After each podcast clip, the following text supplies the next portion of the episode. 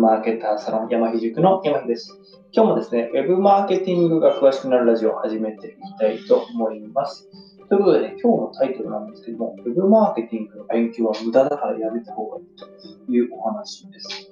あの、これどういったことかと。ね、あの、まあ、勉強のための時間っていうのは、もうなるべく減らした方がいい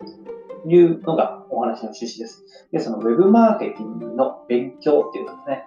これね、あの、二つお話があるんですけども、一つはね、えっ、ー、と、まあ、資格ってあるんですよね。これ、ウェブマーケティングの業界の資格っていうのがありまして、えー、ウェブ解析士とかですね、認定 SEO コンサルタント担当とかですね、そういう資格あるんですけども、まあ、基本的に、まあ、私はですね、私の考えはですよ、まあ、そういうのは無駄だなと思っていまして、えっ、ー、と、なぜかというと、まあ、そもそも資格っていうのは何のためにあるかというとですね、やっぱこれ独占業務ですね。それがある資格とない資格ありますよね。弁護士みたいに、その資格を持ってないとできない業務があるという、ね、資格。えっ、ー、と、ウェブかんウェブ解析士、これ持ってても別に、持ってなくても、持ってても、あの、ウェブマーケターにはなれるわけですね。こういうのって別になんか独占業務ない資格なんですね。この独占業務がない資格っていうのを時間かけて取るのは、まあ本当にもったいない、あの、かなっていうふうに私は思います。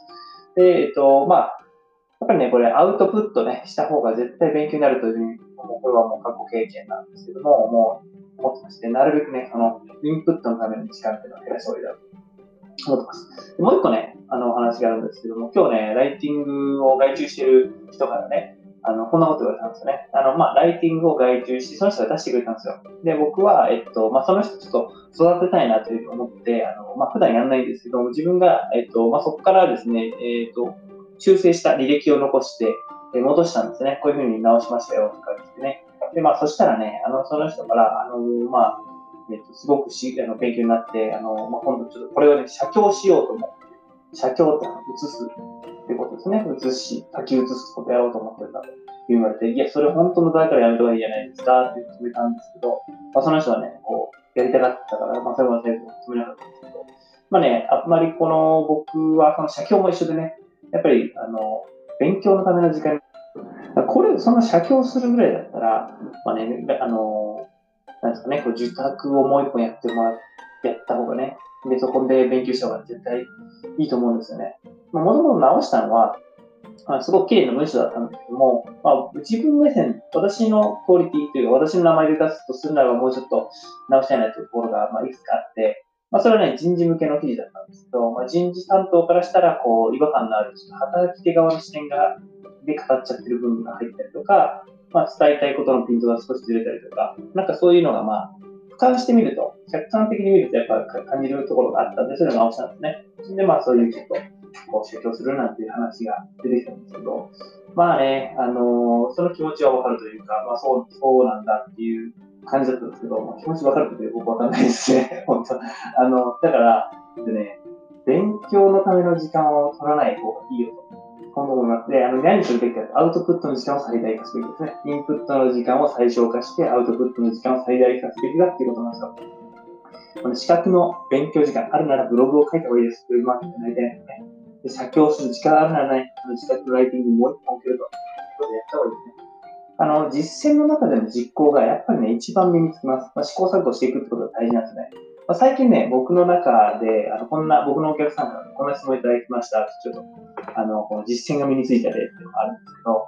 あのね、お客さんからね、えっ、ー、と、まあ、コンサルしてるお客さんから、まあ、僕の提案でこうホワイトペーパーとかね、どんどん始めてってるお客さんがいるんですけど、やっぱホワイトペーパーのダウンロードの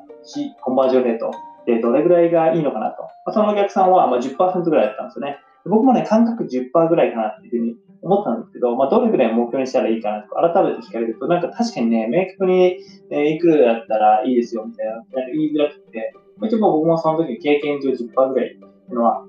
いいですよって話をしたんですけど、